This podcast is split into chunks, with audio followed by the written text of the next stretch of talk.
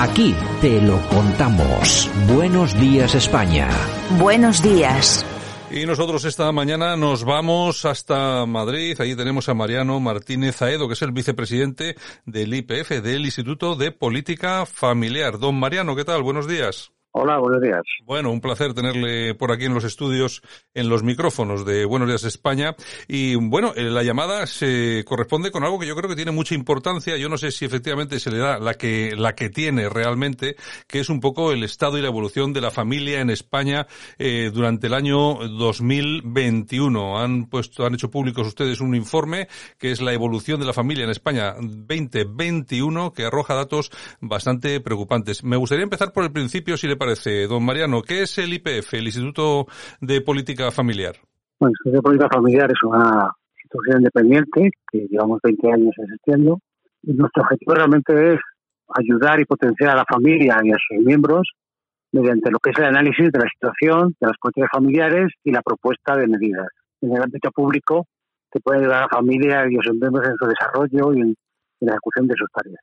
Bueno, eh, han hecho ustedes este informe que arroja datos que son realmente preocupantes. Es un informe que se refiere a datos sobre familia, natalidad, demografía. Lo han dividido ustedes en un, en un en un apartado con cuatro bloques eh, totalmente diferenciados. Por un lado, la evolución de la natalidad. ¿Qué consecuencias han sacado? ¿Qué análisis han hecho de esto?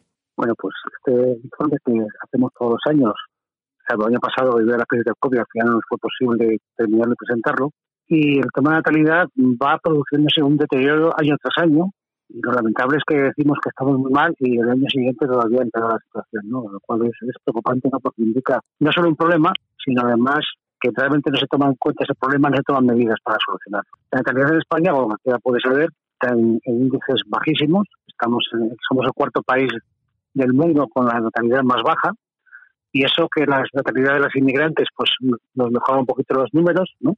Y el problema no solo es de demografía, es decir, bueno, la sociedad va muy mal, tenemos una pirámide poblacional que ya es un rombo, podemos llegar a esa pirámide invertida, sino que el que no haya niños va a provocar un caos social cada vez mayor.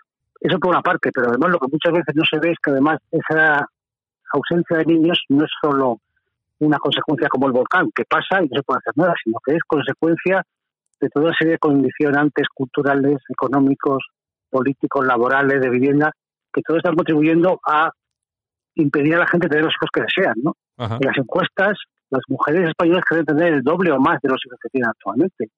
Y ante un, digamos, una ausencia tan grande de derechos, cuando supone que una cosa vital en su vida no puede llevarlo, nadie actúa, nadie se lleva las manos a la cabeza. Parece que, es como si hubiera y nadie lo intentara, ¿no? es realmente Y eh, tenían un segundo bloque sobre la evolución de la población que también arroja bastante datos bastante preocupantes. España se ha convertido en una nación vieja y hay 2.6 millones más de personas mayores que de niños y se está produciendo la inversión de la pirámide poblacional. Esto es muy preocupante. Sí, eso indica que somos una sociedad que lamentablemente vamos camino, digamos, de un desastre social. O sea, no puede ser que una sociedad sana, donde es bueno que de la vida porque realmente hay más medios, por niños mejor y de más años, por otra parte se contraiga de forma que cada vez nacen menos niños y ya hay más personas mayores de 60 o 70 años que niños recién nacidos. ¿no?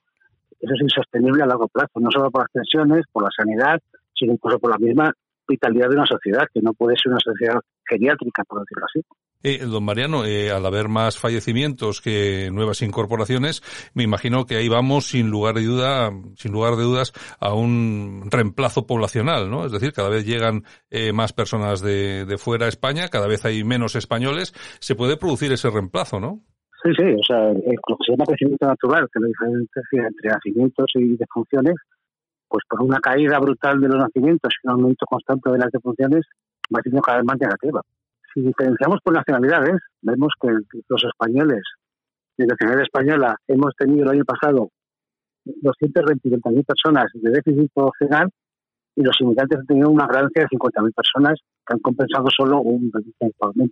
Pero si analizamos además otro fenómeno que es el de las nacionalizaciones, estamos hablando que los últimos, entre 2013 y 2021, más de un millón de personas que eran extranjeras han hecho españolas, no está muchas veces viéndose ese, ese digamos, cambio tan grande. no, no es que haya solo más de 5 millones de inmigrantes, sino que hay otro número importante que van a convertirse nacionalmente en españoles. Claro, eso es difícil para una sociedad integrar un número tan grande de, extranjeros sin cambiar realmente como sociedad. Otro, otro tema también interesante que trataban ustedes en ese estudio que han hecho público ha sido la evolución de la nucialidad, es decir, de los matrimonios en España, cada vez menos, ¿no? Sí, todo está relacionado. O sea, ¿por qué hay menos niños? ¿Por qué hay más, población más envejecida? Pues porque la gente, por una parte, se casa menos, podemos ver que la gente se casa menos, se casa mucho más tarde. Hay una parte que se forman parejas de hecho, pero no es el fenómeno, digamos, decir que, la gente que no se casa forma parejas de hecho, sino que una ínfima parte forma parejas de hecho y en España todavía muchos como un paso previo a, poder ser un matrimonio cuando tienen hijos, en muchos, muchos casos, ¿no? Pues esa especie de desmatrimonialización de la sociedad supone que los matrimonios al final tienen muchos menos hijos. El, eh, también sacan ustedes el tema de la ruptura familiar. Hay un tema que también que es, muy curioso, eh, que afirman ustedes en su estudio. Se rompe un matrimonio en España cada cinco minutos y medio. Sí, el problema no solo es esa ruptura tan grande, sino que si lo comparamos con los matrimonios que se forman, cada vez más preocupante. Es decir, si hace 30 años había más divorcios que ahora, pero había el doble de matrimonios, pues está claro que las cosas no están mejorando, están empeorando. Entonces, claro, si tenemos una familia española donde hay menos matrimonios, más tardíos además más frágiles, es decir, si cada cinco nuevos matrimonios, eh, seis, tres se rompen, y decir que tenemos un problema gravísimo. Es más, ya podemos ver que la población divorciada o separada en España ya está cerca de los 3 millones de personas. 3 millones de personas que han visto roto su proyecto vital. Los hijos añadidos que pueden ser un millón y pico. Los padres, hermanos, o sea, cualquiera sabe que la mayor parte de las personas han sufrido un divorcio personalmente o muy cerca de la familia. Y eso es un impacto social que no puede pasar ante la indiferencia absoluta de todo el mundo. Sí, los datos, desde luego, de los datos son los que son. Eh, ustedes apuntan que en España se producen tres rupturas por cada cinco matrimonios, es decir, que solamente dos matrimonios salen bien, podríamos decir. Bueno, solo, solo dos matrimonios sobreviven, por decirlo así. Claro, sí, sí.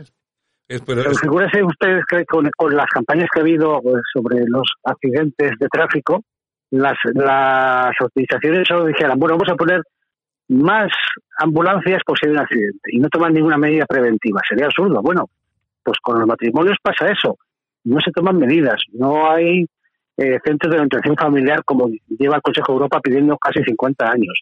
No hay campaña de promoción de matrimonio. No hay, incluso culturalmente, cualquiera puede ver en la televisión en los medios de comunicación cómo el matrimonio, digamos, está muchas veces estigmatizado a nivel cultural. Claro, cuando eso por una parte.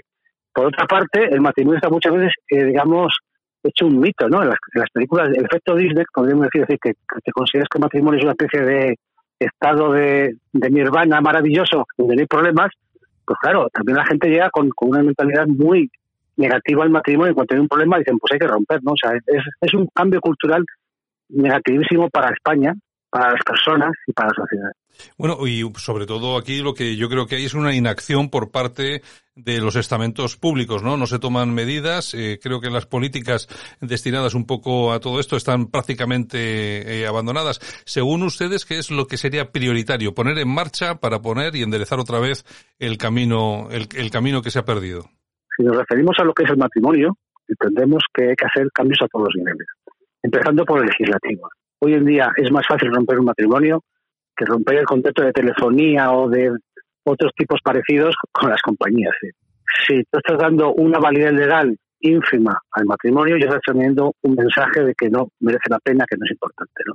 Ah. no estamos diciendo que la gente se date con dos cadenas. Estamos hablando que se pongan medios, digamos, con la importancia necesaria, que se trate de solucionar, que se apoyen los matrimonios. No que duren siete años los procesos, pero sí que, digamos, tenga un cierto blindaje, una cierta protección estamos hablando de que se ayude a la familia. Es decir, hoy en día los consejeros matrimoniales muchas veces parece que son solo tienen la solución de romper, ¿no? Estamos hablando de que culturalmente se apoye. Lo que hacemos de campañas que pedía Consejo Europa, ¿no?